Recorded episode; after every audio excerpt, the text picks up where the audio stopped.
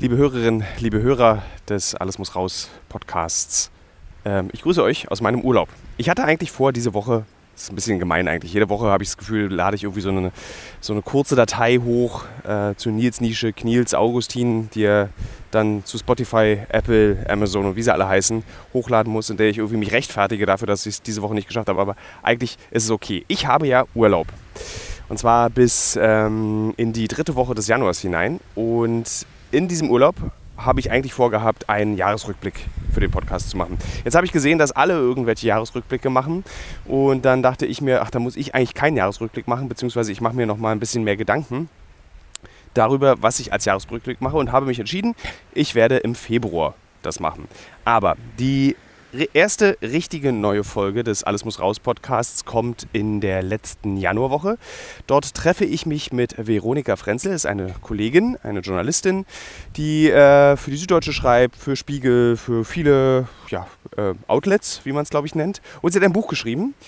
Äh, in eurem Schatten beginnt mein Tag. Es ist ein Buch über ihre Nazi-Vergangenheit, über ihren Großvater, über ihre Großmutter. Und ich lese das gerade im Urlaub. Also ich bin fast fertig heute und bin entsetzt und fasziniert von diesem Buch, weil die Art, wie in der Familie von Veronika über Faschismus gesprochen wurde und über die eigene Geschichte gesprochen wurde, so ganz anders ist als in meiner Familie. Und deswegen habe ich mich mit ihr verabredet und werde, das ist dann so ein bisschen sogenannter äh, Jahrestagsjournalismus, zum Jahrestag der Befreiung von Auschwitz eine Folge mit ihr machen. Und hoffentlich hat sie Zeit. Ich habe sie noch gar nicht gefragt. Ich habe sie nur gefragt, ob sie, also ob sie mit mir sprechen möchte. Da meinte sie ja. Wann haben wir noch gar nicht geklärt. Naja, werden wir schon irgendwie hinkriegen. Und genau, so viel wollte ich eigentlich gar nicht erzählen. Äh, wie gesagt, Urlaub, stehe hier gerade am Meer, gucke auf dieses türkise Meer, habe ein Sport-T-Shirt an und sehr, sehr kurz rasierte Haare, weil ich keine Lust hatte, meine Haare zu äh, pflegen, sondern ich wollte eine pflegeleichte Frisur für den Urlaub haben. Und äh, ich lese viel und habe mich deswegen jetzt entschieden, jetzt kommen wir zu dem Punkt, was ich eigentlich sagen wollte. Ich werde einfach jetzt bis zum Ende meines Urlaubs jeden Montag Nils Kniesche Augustin eine 5- bis 10-minütige Datei schicken, die er hochlädt. Und da erzähle ich einfach ein bisschen, was ich gelesen habe, was ich gerade spiele. Und sozusagen die Kulturtipps, das Ende des Podcasts ohne Inhalt vorher, bekommt ihr jetzt einfach so. Die ewige Folge. Ja, äh, Veronika Frenzel, habe ich ja gerade gesagt, in eurem Schatten beginnt mein Tag. Ein Buch, das ich gerade gelesen habe, was ich sehr empfehlen kann. Ähm, warum, darüber spreche ich, wie gesagt, mit ihr nochmal dezidiert im Podcast. Ich habe ein Buch von Werner Herzog gelesen, äh, habe den Titel vergessen. Das ist besonders gut, wenn man Literaturtipps gibt. Ähm, da geht es um einen japanischen Soldaten, der 30 Jahre lang dachte, auf einer kleinen Insel im Pazifik, dass der Krieg noch ist. Ist sehr Werner Herzogig, hätte gerne mehr von dem Soldaten erfahren. Ähm, es war eher so eine Reflexion über, ja, was bedeutet eigentlich durchhalten, was ist Männlichkeit, was ist toxische Männlichkeit. Naja, also ich fand es aber ganz gut. Und äh, ich habe ein Buch über Zoophilie einer japanischen Autorin, Chihiro Hakano, gelesen. Das heißt Saint Su. Das habe ich gerade aus meinem Kopf hinbekommen. Und dieses Buch hat mich wirklich fasziniert. Wäre ich jetzt Leroy, und würde einen YouTube-Kanal machen, in dem ich seltsame Interviews ganz lange und ausführlich führe, hätte ich wahrscheinlich einen Zoophilen, mit dem ich sprechen will. Das möchte ich aber nicht. Dieses Buch allerdings von Mattes und Seitz, einem Verlag, den ich sowieso ganz toll finde, ist wirklich ausgesprochen bizarr. Also es ist eine Magisterarbeit, es ist eine Reportage und es ist auch eine Art Selbstfindungsbericht, dieses Buch. Ähm, dieser jungen Autorin aus Japan, obwohl so jung ist die gar nicht, dieser Autorin aus Japan, und sie, wie gesagt, sie hat ihre Magisterarbeit geschrieben über Zoophilie in Deutschland, weil ihr Professorvater in Japan, in Kyoto an der Universität gesagt hat, du, über Zoophilie wird nicht, wurde noch nicht viel gemacht, mach doch mal.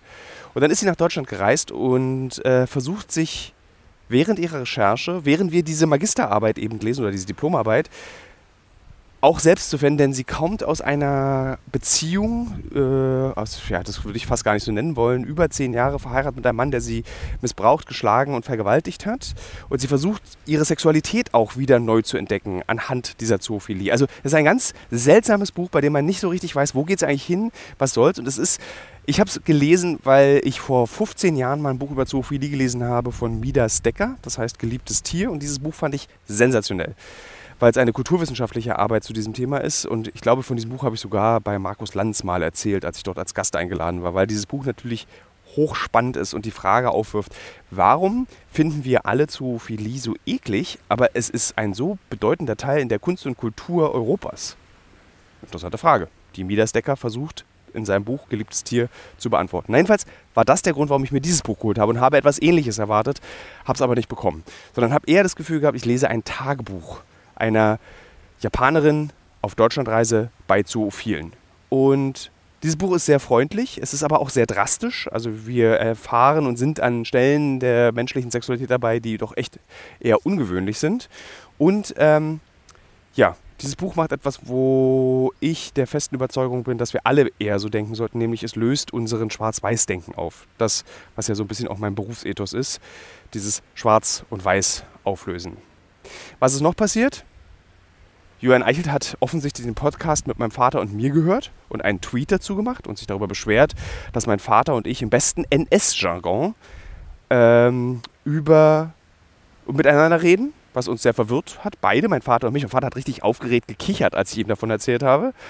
Und äh, jetzt würde ich sagen, haben wir diesem Mann genug Aufmerksamkeit geschenkt und werden nie wieder über Julian Eichelt sprechen. Nie wieder. Schaffe ich sowieso nicht. Ähm, ja, und jetzt würde ich sagen, zum Abschluss. Ach nee, es fehlen noch die Brettspiele. Ich spiele gerade ein Brettspiel, äh, Terraforming Mars, vor Weihnachten mit meinem Physikerfreund Roland, Mathematikerfreund, meinem Bruder und Florian Baumgarten, der erstaunlicherweise Zeit hat und mitgemacht hat. Und uns hat dieses Brettspiel sehr viel Spaß gemacht.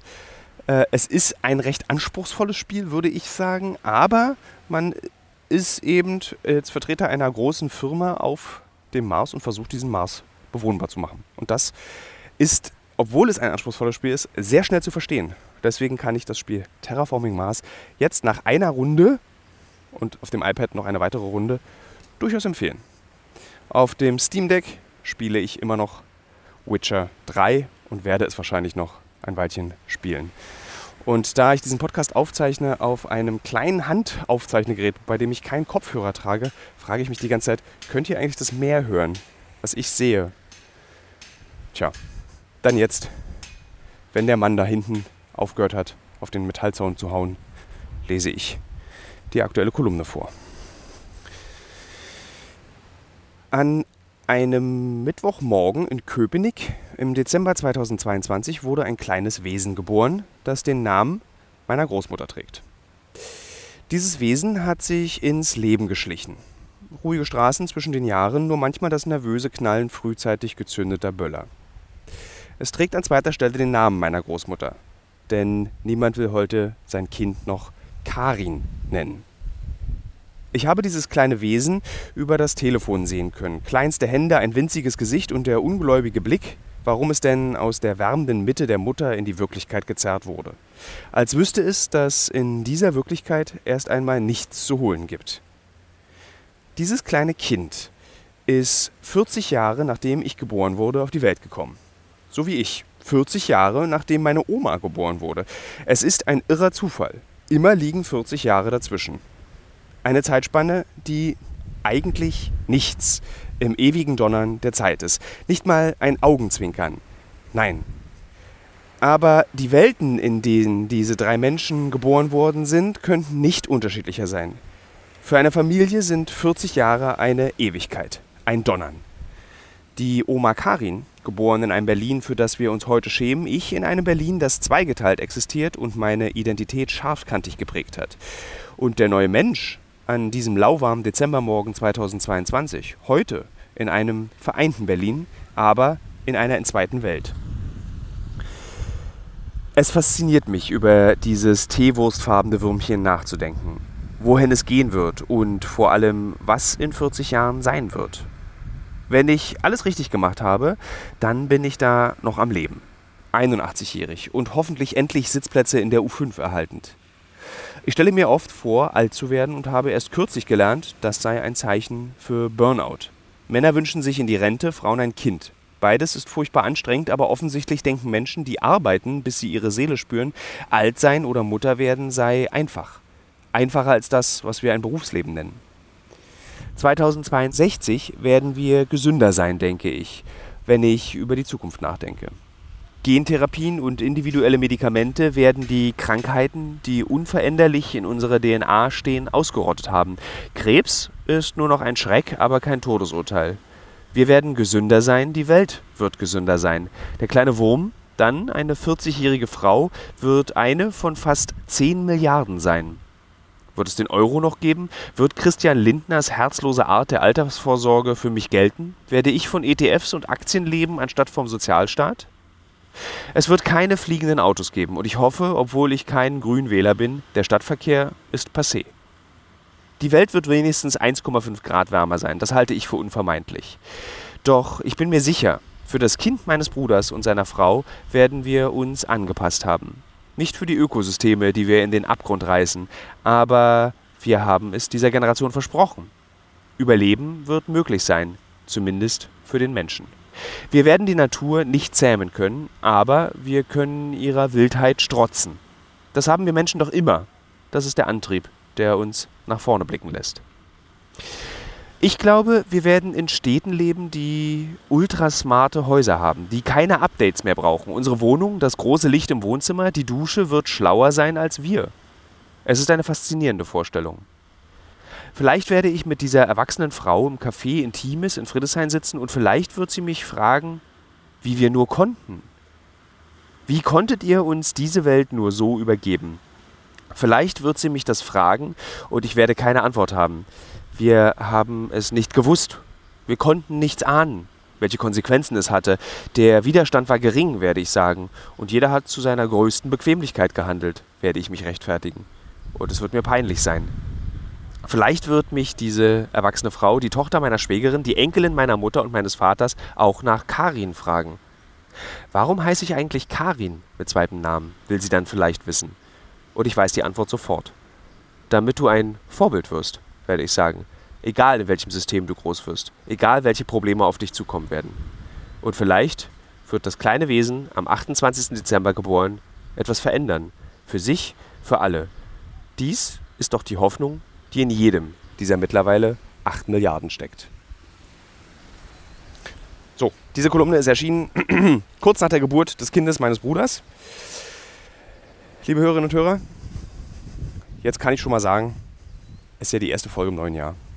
Ich freue mich sehr auf euch alle.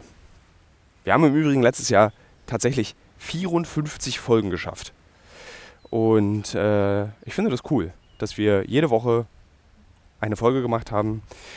Äh, jetzt werden bestimmt manche sagen, das stimmt ja gar nicht, da verfehlten ja Wochen, du hast ja schon mal dich da entschuldigt. Das stimmt. Äh, aber wir haben dafür sehr viele Folgen zu Beginn des Ukraine-Krieges gemacht und deswegen sind wir auf diese Anzahl der Folgen gekommen. Weil eigentlich ist das Ziel, 40 Folgen im Jahr zu schaffen. Naja, wir gucken, was passiert. Wir freuen uns auf dieses Jahr ähm, und wir hören uns mit dem kleinen Urlaubsupdate nächste Woche. Tschüss.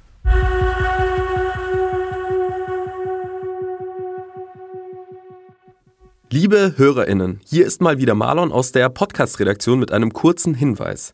Weil das Gespräch mit Alexandra Reukow ein sehr gutes und inhaltsstarkes Gespräch geworden ist, haben wir uns dazu entschieden, auf den von Thilo angekündigten nachgeholten Jahresrückblick mit mehreren Gästen im Februar zu verzichten. Das bedeutet, wir enthalten euch das Gespräch mit Alexandra nicht länger vor, sondern veröffentlichen es heute als eigene für sich alleinstehende Podcast-Folge.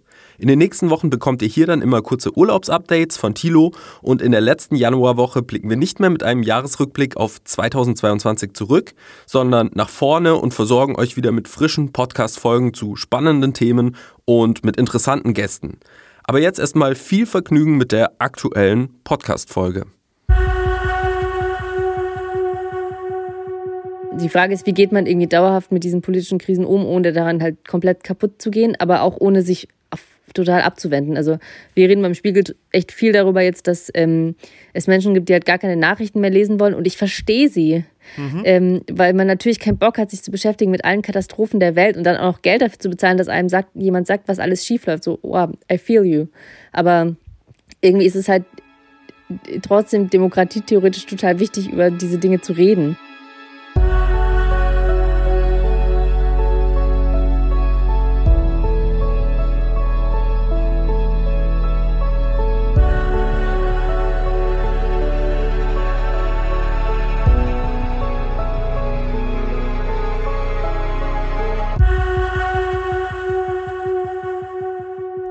Liebe Alexandra, ich möchte gerne von dir einen kleinen Jahresrückblick und einen kleinen Ausblick ins nächste Jahr wagen.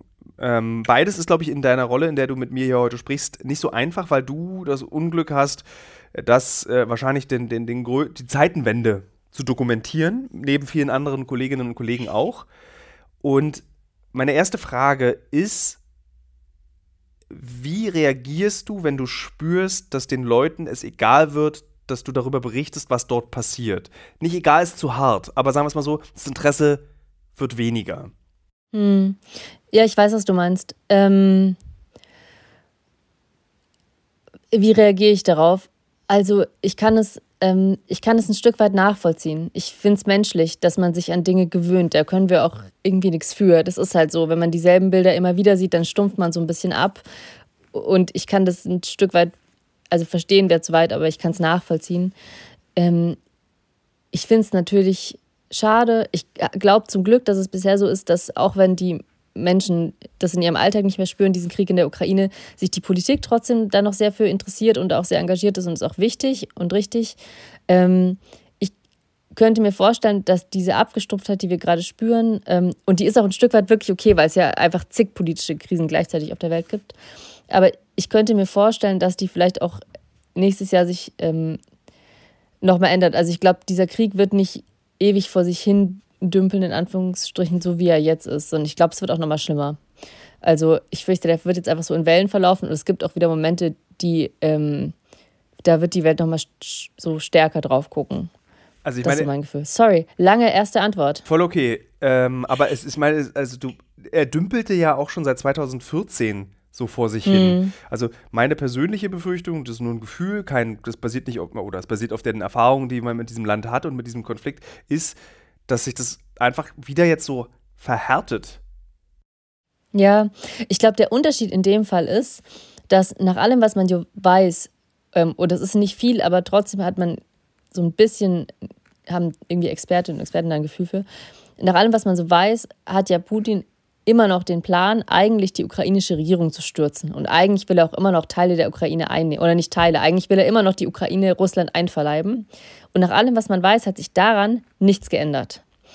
Und das bedeutet auch, dass er sich nicht zufrieden geben wird mit den Gebieten, die er da jetzt äh, zusätzlich annektiert hat und von denen er auch Teile wieder abgeben musste. Also ich glaube, was dieses Mal anders ist, ist, dass es in Putins Kopf schon irgendwie ums Ganze geht. Und dass er immer noch versuchen wird, dieses Ganze auch zu kriegen. Und das wird nicht gehen ohne einen neuen Sturm auf Kiew oder also ohne massive Angriffe. Ich glaube, das Dümpeln hat funktioniert, solange wie du halt nicht so richtig wusstest, was willst du eigentlich. In der Ostukraine, da gab es irgendwie nicht so richtig ein klares Ziel. Man wollte diese Gebiete irgendwie nicht, aber irgendwie wollte man auch die Leute da unterstützen, wie auch immer. Und hier gibt es einfach ein klares Ziel. Äh, Putin will, dass die Ukraine kein eigenständiger Staat mehr ist und er ist auch immer noch bereit, alles dafür zu tun, obwohl das bisher nicht funktioniert hat. Ähm, genau, also ich glaube, es wird ein bisschen dümpeln, aber ich glaube, es wird auch nochmal irgendwann richtig eindeutig explodieren. Wann ist da dein Gefühl? Ist es so Frühjahrsoffensive mäßig äh, oder ist es so ähm, jetzt im Winter? Also ich habe ja so, ich, ich fürchte mich oder mein Mitgefühl ist noch stärker mit den Ukrainerinnen und Ukrainern in diesem, in diesem Psychoterror, der jetzt gerade stattfindet. Mm. Dieses Absolut. Wasser weg, kalt, Strom weg. Das ist so, das hat nochmal eine ja. ganz eigene Form von Perfidität im Vergleich zu dem, was wir im Frühjahr gesehen haben, diesen seltsamen Angriffskrieg, mit dem keiner gerechnet ja. hat. Das jetzt, jetzt ist es so psychologische Kriegsführung, die wir erleben gerade. Naja, und es richtet sich halt einfach ganz offen gegen die Zivilbevölkerung. Also es macht nochmal einen Unterschied, ob du irgendwie in eine Stadt bombardierst und dann nachher so tust, als würdest du eigentlich Militärstellungen treffen wollen.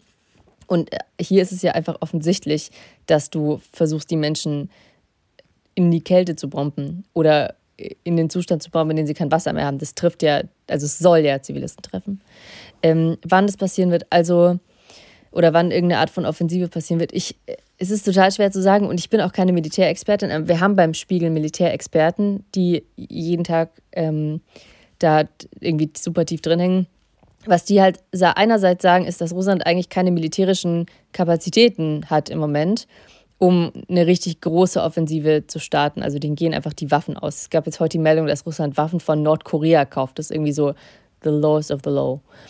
Ähm, Aber gleichzeitig, was Russland halt schon hat, ist, die haben einfach Leute, die sie verheizen können. Also äh, die New York Times hat neulich geschrieben, dass Putin angeblich bereit sei, 300.000 äh, Männer zu opfern auf diesem Feldzug. Und ich habe neulich auch mit jemand ähm, gesprochen, der sich, äh, der beim Militär ist und selber beim Militär ist und sich da ein bisschen auskennt, der sagt auch, die können einfach ihre Menschen wie Kanonenfutter in diese Schlacht ähm, werfen. Und das heißt, vielleicht, also keine Ahnung, ich könnte mir auch vorstellen, dass es nicht so lange dauert bis zur nächsten Offensive, ehrlich gesagt. Ähm, auch wenn Russland die Kapazität nicht hat, auch wenn es irgendwie völlig irrational ist. Aber Putin ist nicht mehr der Jüngste. Er weiß, dass er vielleicht auch, dass er irgendwann ähm, sterben wird. Und natürlich geht es ihm schon auch darum, sich ein Vermächtnis zu schaffen, indem er die Ukraine zu Russland zurückholt. So, ähm, das heißt, ich glaube, er wird das einfach zu seinen Lebzeiten noch sehen wollen. Äh, was ist eigentlich an diesen ganzen Gerüchten dran? Ist das eigentlich dann so Kriegsführung? Ich weiß, man spekuliert nicht, aber diese Gesundheitszustände, das gab ja dann auch irgendwie so, was ich total bizarr fand. Es gab so bizarre Entwicklungen, seit wir miteinander gesprochen haben, dass es eine Pressemitteilung mhm. gibt vom, äh, von der russischen Regierung, wo eben drin steht, dass Putin sich nicht eingemacht hat. Das ist so. Ja, äh, ja also ich, so ich habe keine Ahnung ich, es gibt auch diese Gerüchte irgendwie schon seit Ewigkeiten, dass Putin alles Mögliche haben soll, von Krebs bis Parkinson und irgendwelche, also jeder will das irgendwie belegt haben durch irgendeinen Arzt, der mit ihm mitgeflogen sein soll oder irgendwie Bilder, auf denen man irgendwas sieht. Aber irgendwie gab es es immer mit Despoten, fällt mir gerade ein. Also ich meine, das hat man bei Kim Jong-un, Kim Jong-il, bei allen hatte man auch den Nordkoreanern das. Du hattest das in Teheran, äh, wie hieß der, Ahmadinejad hieß der, glaube ich, der, ja, Ahmadinejad. Ja, genau. Der hatte ja. auch immer irgendwas. Trump hatte das ja auch. Trump sollte ja eigentlich auch todkrank sein. Also eigentlich die, die wir nicht mögen, die, die wir, die der Konsens ablehnt als Diktatoren oder als Politiker, die haben immer irgendwas. Wahrscheinlich ist es ja, so, genau. So, eine, Art Rückversicherung, dass auch die Menschen sind. Und eben Krankheit ist ja was sehr Menschliches. Das ist jetzt nur eine Vermutung von mir. Ja, ich glaube, äh, dahinter steckt noch einfach der Wunsch, dass sie bald sterben. Ehrlich gesagt. Also man, man möchte, dass sie einfach bald abkratzen. Ähm, aber äh, äh, also ich weiß nicht, ob es in dem Fall wirklich so bald passiert. Ich ge gebe da irgendwie nicht so viel drauf, weil es diese Gerüchte einfach schon sehr lange gibt und der gute Mann leider halt immer noch sehr lebendig ist. Wie hast du in diesem letzten Jahr diese zum Teil viel stärker geführte Debatte um den Journalismus, äh, unseren Journalismus in der Ukraine empfunden? Also dieses, das, wie man darüber zu berichten hat und wie man darüber nicht zu berichten hat? Hm. Wie hast mach, mach, mal, mach's mal konkreter. Meinst du, dass äh, wir zu, zu sehr auf Waffenlieferungen drängen würden? Und Zum Beispiel. Also ich kann mich erinnern, wir beide haben ja ganz am Anfang, als der Krieg begann, haben wir ja äh, zum Beispiel am Brandenburger Tor standen wir mhm. ja auf der Bühne und da hast du noch zu mir gesagt, ach eigentlich will ich da nicht hin, ich bin keine, ich bin Journalistin und keine Aktivistin. Hm. Der Satz hat mir das ist auch immer noch so. Der Satz hat mir ja. imponiert und ich habe das dann immer so abgeglichen mit sehr vielen JournalistInnen, die ich kenne und die ich auch beobachte und dieser Grad ist sehr schmal geworden. Aber ja, also ich weiß genau, was du meinst. Ich glaube, ähm, mich tangiert diese Debatte nur so ein bisschen, weil ich setze mich, ich sitze nicht in Talkshows und ich rede irgendwie nicht, also keine Ahnung, ich, ich bin jetzt niemand, der sich ins Fernsehen setzt und mehr Waffen für die Ukraine fordert. Und gleichzeitig, ich bin, ich bin echt so sehr rigoros ähm, darin, wie ich versuche, mich so abzugrenzen. Und ich würde nie irgendwas öffentlich fordern oder ich bin auch so, das merkt man jetzt auch selbst jetzt in meinen Antworten, ich bin irgendwie super ausgewogen immer und kann irgendwie alle Seiten verstehen. Und ich muss aber auch sagen, ich habe echt über viele Kriege berichtet und ich habe, das ist der erste, der mir unterkommt und der wirklich auch einfach schwarz-weiß ist. Also die meisten Konflikte, in denen ich so gelandet bin, die waren schon irgendwie auch so mal dunkler schattiert und mal heller, aber es gab irgendwie immer noch eine Schattierung. Und das ist jetzt wirklich auch der erste Konflikt, der mir unterkommt, wo es einfach sehr simpel ist. Das eine Land greift das andere an und will, dass es nicht mehr existiert. Und die Ukraine kann da, die, so die, die Menschen da können da jetzt nichts für. Ähm, und deswegen finde ich, für mich ist das auch, ich hätte mich für einen anderen Konflikt nicht fürs Brandenburger Tor gestellt. Also ich habe das Gefühl, das ist was, wo da, da traue ich mich auch, mich deutlicher zu positionieren. Und dieses, dass Journalisten so super offensiv Waffenlieferungen fordern, ich muss halt auch sagen, ich verstehe, warum das für ganz viele Menschen, die keine Reporter sind, total befremdlich ist. Warum fordern jetzt Journalisten irgendwie militärisches Eingreifen oder militärische Hilfen? Und dann sind wir Deutschen ja auch irgendwie so ein Volk, wir hadern total mit dem Militär und verbinden das mit sowas Schlechtem. Aber ich glaube, dass viele Kolleginnen das halt auch machen, weil sie als Experten für dieses Gebiet ehrlich zu dem Schluss gekommen sind, dass man Putin halt nur mit Militär begegnen kann. Also der, der versteht einfach keine andere Sprache und es macht die Welt nicht sicherer, wenn man sich nicht gegen ihn wehrt. Das ist, es gab so ähm, und deswegen finde ich, find, ja. Äh, gab es immer so ein Argument, dieses so, äh, stell dir vor, du hättest das bei Hitler gesagt. Dieses hm, erstmal mit Hitler reden. So. Und ich fand es immer ja. so, ich fand es ein sehr krummes Beispiel, aber irgendwie auch nachvollziehbar. Ähm, und ich will jetzt auch gar nicht, das ist, ich will gar nicht mit dir darüber diskutieren, ob wir jetzt zu verteidigen. Ich bin auch absolut gegen diese, also der Krieg muss geführt werden.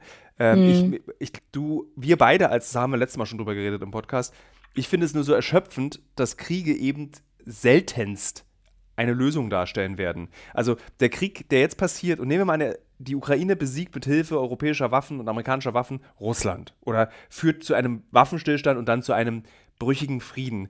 Das hat dann aber als Konsequenz, dass wahrscheinlich so ganz viele neue Republiken entstehen, ganz viele neue Kriege entstehen. Also dieser Krieg ist der Anfang wieder von ganz vielen anderen Kriegen. Und das finde ich immer so erschöpfend. Es ist hm. immer so. Also ich, ich finde Hitler-Vergleiche immer so ein bisschen schwierig, weil sie auch immer so das extremste Mittel das, äh, sind, das es so gibt. Ich finde halt in dem Fall ähm, muss man auch wirklich sagen, ich, es ist irgendwie schwer zu sagen, was heißt denn, die Ukraine gewinnt gegen Russland oder so, aber ähm, die, die, Ukrainer werden angegriffen und sie haben jetzt so, sie leben oder sterben jetzt. Und man muss, und da bin ich auch wirklich klar, alles tun, um ihnen zu helfen. Und äh, ich, also ich, ich bin ja jetzt, ich bin in Russland geboren und ich kenne die russische Mentalität, Mentalität halt auch ein bisschen. Ähm, und es ist nun mal, und das hat man ja auch in den letzten Jahren gesehen, Putin hat ja einfach gelernt, er kann das immer, also er kann irgendwie in alle möglichen Konflikte auf der Welt eingreifen und es eskalieren und ist irgendwie so für ganz viel Terror auf der Welt zuständig und es passiert nichts. Und wenn man ihm nicht zeigt, wenn man ihm, ihm nicht zeigt, welche Konsequenzen das hat für ihn und wenn man ihm keine Grenze setzt, dann wird er weitermachen so lange, wie er nur kann. Ähm, und deswegen bin ich da, also ähm, ja, ich finde, man in dem Moment jetzt darüber nachzudenken, was könnte aber folgen, wenn, wenn man den Ukrainern äh, hilft. Ich, ich finde, es, es steht völlig außer Frage, dass man ihnen helfen muss. Äh, und ja, zwar ja. nicht nur für sie, sondern auch also für unsere Sicherheit. Glaubst du, und das sage ich als jemand, ist mir schon wieder so spekulativ. Absolut. Ich muss mich selbst bremsen, weil es ist jetzt irgendwie auch nicht, dass du der, der, der, der irgendwie mit allen geredet hast, mit Putin gequackelt hast und weißt jetzt, was sein Plan ist. Deswegen bremse ich mich jetzt in der Spekulation.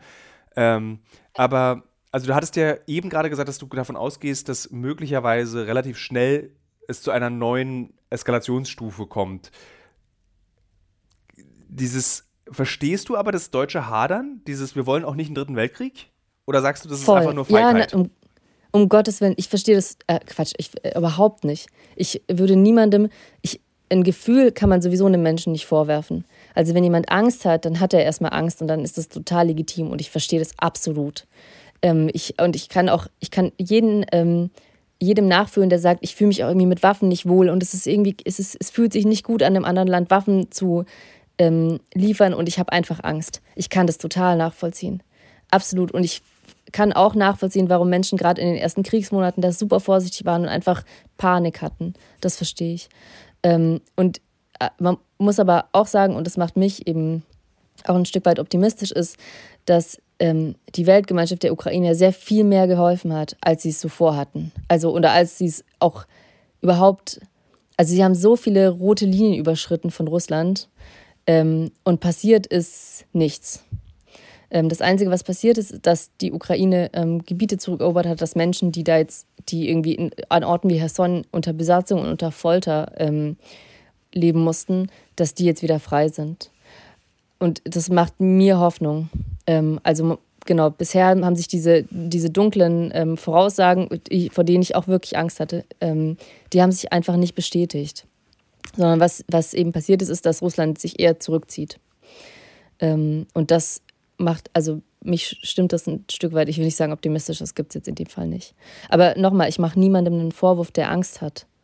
Ähm, ich finde nur, es sind zwei unterschiedliche Argumente. Das eine ist quasi, ich fürchte mich und ich will keinen dritten Weltkrieg und deswegen möchte ich die Ukraine nicht unterstützen. Das verstehe ich total. Also ich kann dieses emotionale Argument total nachvollziehen. Die andere Frage ist, was ist quasi sicherer, in Anführungsstrichen, was ist der erfolgsversprechendere Weg. Ähm, und zwar nicht nur für die Ukraine, sondern ich finde wirklich auch für Europa. Und ähm, da würde ich als Expertin, die auch kein Interesse hat an Krieg, überhaupt nicht, ähm, würde ich sagen, das ist eher der Weg, den wir gerade gehen. Wirst du War nächstes, das, sorry, ich, wirst du nächstes war das Jahr eine zufriedenstellende Antwort? Das war eine sehr zufriedenstellende Antwort. Und ich frage mich, wirst du, gehst du zurück? Wirst du wieder weiter berichten? Weil du hast ja, ich fand ja auch die Geschichten, die du dieses Jahr gemacht hast, haben sich stark unterschieden von vielen anderen Reportagen, die, mh, ich habe es einmal selbst erlebt, ich war ja auch in der Ukraine und du wurdest dann von diesem, äh, von diesem ähm, Organ, ukrainische Armee, Hm, da musst du dich ganz schön unterordnen, was du als Möglichkeiten Mhm. hast. Und du hast es irgendwie geschafft, Geschichten zu erzählen, die links und rechts dieses Krieges passieren. Also von dem äh, Jungen aus Mariupol, der alle verloren hat. Eine Geschichte, die mich Mhm. sehr beeindruckt hat. Und eben nicht dieses, äh, ich bin mit dem Presseoffizier äh, irgendwie Wolek an die Front gefahren und wir haben uns Massengräber angeguckt. So, ja. wirst du Ja, wieder ist nett. Ja, also ähm, ich war tatsächlich auch länger nicht mehr in der Ukraine, weil wir andere Kollegen haben, die genau das machen, was du gerade beschreibst. Und ich mu- muss ehrlich sagen, es ist irgendwie nicht, ähm, ich habe total Respekt vor den Leuten, die das machen, aber es ist irgendwie nicht mein, meine Art von Journalismus. Also ähm, du stehst da mit 100 Leuten am selben, mit 100 Reportern am selben Massengrab. Das ist äh, irgendwie, ich, Furchtbar das ist nicht, ma- genau, es ist nicht meine Welt. Du kommst auch den Leuten, den Menschen, über die du schreibst, irgendwie nicht nahe. Und Du hast halt fünf Minuten und äh, du kannst mit denen halt, Genau. Ähm, ich muss im Übrigen, ich muss dich ganz kurz einmal unterbrechen. Kann ich dich in drei Minuten zurückrufen? na klar, Gut, ich mache mal kurz Pause hier. Gut, Bis gleich. Tschüss. Okay, ich hoffe, dein Essen äh, ist, ist wenigstens ist gut. Ich hoffe, ja, es ist leider äh, an, einfach komplett ans andere Ende von Berlin geliefert worden. Und dann hat der Mann immer gesagt, es ist jetzt gut, dass auch die Aufnahme schon läuft und wir das auch nochmal klären in diesem Podcast. er hat gesagt, er klingelt, er klingelt, ich komme nicht runter, er käme nicht runter. Und ich meine so, hä, ich bin unten. Also ich habe einen Freund, der gerade zu Besuch da ist, runtergeschickt und so, der musste so tun, als wäre er ich. Aber da war niemand. Dann haben wir festgestellt, dass die, und das ließ sich nicht mehr klären mit Augen hochziehen, während wir beide miteinander reden und mit dem Finger nach Oh unten nein. zeigen. Deswegen musste ich jetzt sagen, ich muss kurz mal unterbrechen. Und Oh dann ja, die, also die Zeichensprache versuche ich mir jetzt auch vorzustellen, wie dir jemand erklärt, dass übrigens der, ähm, wer auch immer, Essensmann am Ende an- in der Stadt ist. Ja, und Scheiße. äh, äh, während du parallel äh, und ich dir zuhöre, du von der Abtrünnigkeit von Putin und äh, der, der, der fehlenden Sicher also der Sicherheit Europas, die wir verteidigen müssen, erzählst. Also das war Ja. ähm, Ich Multitasking. finde das ein sehr gutes, sehr gutes Symbol für unsere Existenz und für das letzte Jahr. Irgendwie Putin im Abgrund und nebenbei kommt das Essen nicht. Und jemand versucht einem in Zeichensprache zu erklären, was alles schief läuft. Ja, ich, lustigerweise findet ja dieser Krieg, der uns alle betrifft, neben unserer Wirklichkeit von Weihnachtsgeschenken, Sommerurlaub, äh, Hit- schönster Sommer mit Hitze und Trockenheit, das findet ja parallel auch statt. Also unser Leben geht ja weiter. Das finde ich ja immer so faszinierend, dass wir Ja, uns, dass in unseren Rücken ein Krieg stattfindet und wir den spüren, die Hitze dieses Krieges spüren wir im Nacken. Aber nach vorne gucken Mhm. wir und da geht einfach das Leben ganz normal weiter. Ja, ich, denke da auch echt viel drüber nach und ich frage mich auch, wie, ähm, ich mache den Leuten da auch wirklich keinen Vorwurf. Ich weiß natürlich, du kannst ja nicht, weil, ähm, weil irgendwo anders ein Konflikt ausbricht, kannst du ja nicht dein Leben anhalten und jetzt auf einmal dich nur noch damit beschäftigen. Das geht einfach nicht. Vor allem nicht bei der Schlagzahl an Konflikten, die wir so in den letzten Jahren haben. Deswegen, ich, ähm, jeder hat Urlaub verdient, jeder hat einen Sommer verdient. Ja. So, ähm, die Frage ist, wie geht man irgendwie dauerhaft mit diesen politischen Krisen um, ohne daran halt komplett kaputt zu gehen, aber auch ohne sich auf, total abzuwenden. Also wir reden beim Spiegel echt viel darüber jetzt, dass ähm, es Menschen gibt, die halt gar keine Nachrichten mehr lesen wollen und ich verstehe sie. Ähm, weil man natürlich keinen Bock hat, sich zu beschäftigen mit allen Katastrophen der Welt und dann auch noch Geld dafür zu bezahlen, dass einem sagt, jemand sagt, was alles schief läuft. So, wow, I feel you.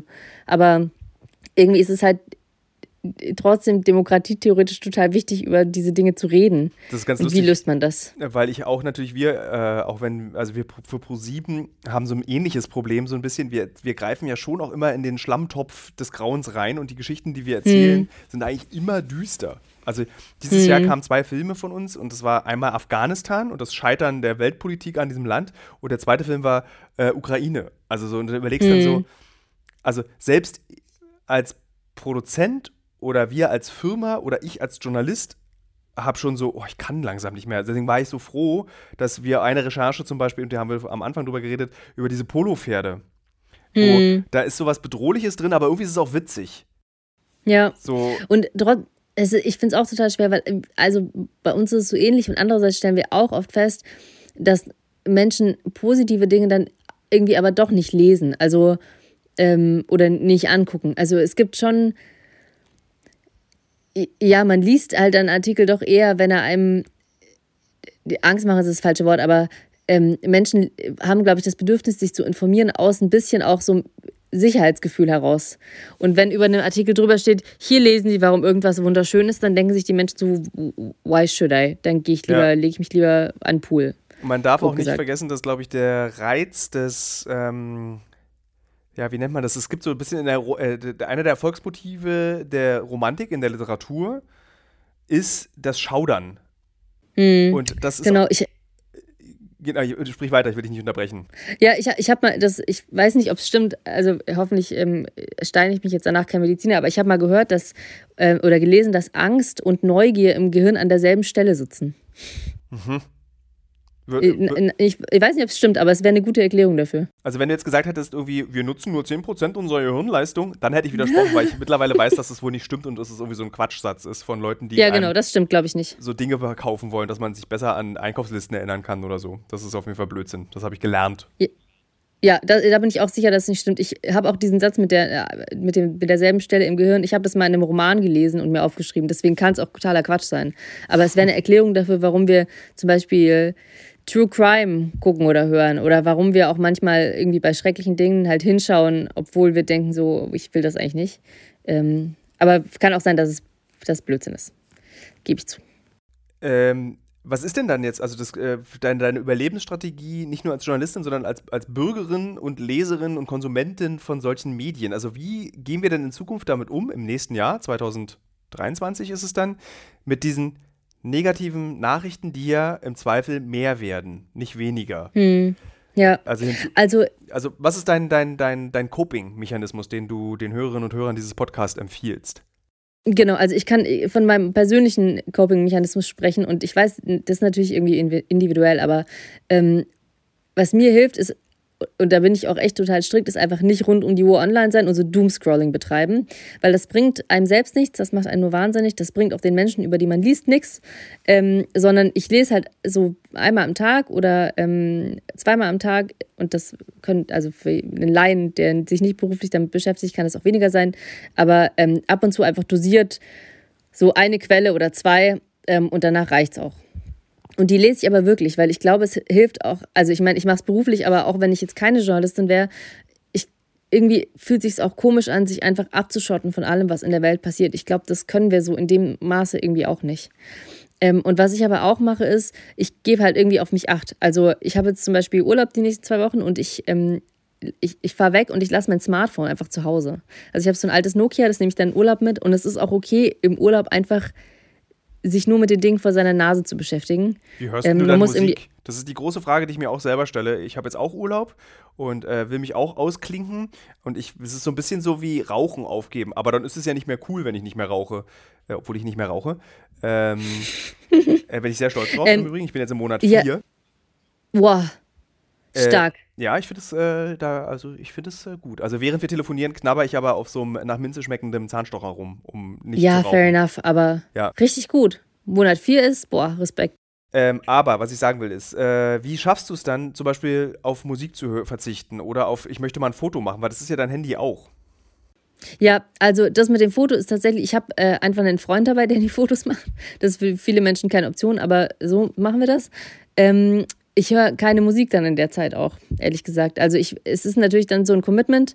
Ich, es gibt auch so ein paar Podcasts, die ich gerne hören würde, das mache ich dann einfach in der Zeit nicht. Aber ich habe echt gemerkt, für mich macht es im Urlaub so einen krassen Unterschied, ob ich nebenbei noch ein Handy habe und mich da Leute irgendwie erreichen können ähm, und ich da einfach regelmäßig noch mit so Nachrichten bombardiert wird oder ob ich zwei Wochen mir einfach diese Auszeit gönne. Und ähm, ich fühle mich danach wirklich wie aufgeladen. Meine, für meine Redaktion, die macht es, glaube ich, ein bisschen wahnsinnig, weil die nie wissen, wie sie mich richtig erreichen. Und im Zweifelsfall, wenn ich irgendwo hinfliegen soll, dann rufen sie mich halt doch. Also finden sie irgendwie einen Weg. Ähm, aber so, das, das mache ich, ähm, das, das mache ich echt so relativ rigoros. Ich, ja, ich kann natürlich jetzt keinem so einen ähm, den perfekten Ratschlag geben. Nee, ich finde, äh, ich glaube, da, da, steckt der perfekte Ratschlag drin. Und zwar, erlaub, dass, dass, sich, dass sich erlauben, eine Auszeit zu nehmen, ist eben nicht nur das Geheimnis im Falle eines Krieges, sondern grundsätzlich einfach auch in unserer überspannten Gesellschaft, in der wir leben, hm. in der es nur ums Leisten geht oder irgendwie ums Schaffen und äh, Altersvorsorge in Aktienfonds, wo mir das Kotzen kommt. Ähm, das ist so, da ist die, weißt du, die, die Auszeit ist grundsätzlich verboten. Egal ob, in, also in das, Friedens- und in Kriegszeiten.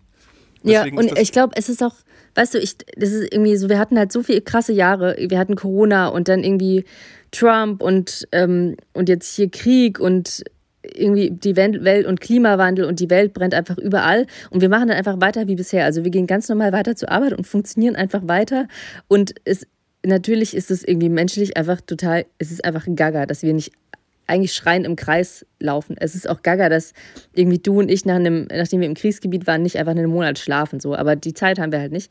Und deswegen ist es voll wichtig, da einfach auf sich Acht zu geben. Ich finde es aber auch wichtig, dass man nicht sagt, fuck it, mir sind jetzt alle egal. Ich ähm, konzentriere mich nur noch auf das, was von meiner Nase passiert und äh, lebe jetzt irgendwie, als gäbe es niemand anderen um mich herum. Also ich finde es schon, ja, ich, ich finde es, es zeugt schon von Empathie oder irgendwie von einem ja, Maß an Bewusstsein auch für seine Gesellschaft, wenn man sich für die Dinge um sich herum passiert. sonst gehen sie kaputt, ohne dass man irgendwie Einfluss darauf hat. Also dieses sich total verabschieden von Nachrichten oder von irgendwie überhaupt Teilhabe politischer, finde ich auch schade. Ähm, aber also ich verstehe natürlich Leute, die das irgendwie psychologisch sagen, ich schaffe das einfach nicht mehr, aber ich würde mir wünschen, dass wir vielleicht lernen, da für uns so einen Mittelweg hinzukriegen, auch wenn ich sagen muss, ich arbeite da selbst manchmal noch dran. Ich finde, das ist äh, für den Rückblick, den äh, du den Hörerinnen und Hörern dieses Podcasts gegeben hast, ein gutes Schlusswort. Fantastisch, ja. Psychologisch Tipps, bin ich groß drin. Vielen Dank. Ey, tausend Dank dir. Ich fand es immer voll, ich kriege so nette Leserzuschriften nach deinem Podcast. Ich mache das gar nicht wegen dir, ich mache es nur, weil mir so nette Leute schreiben.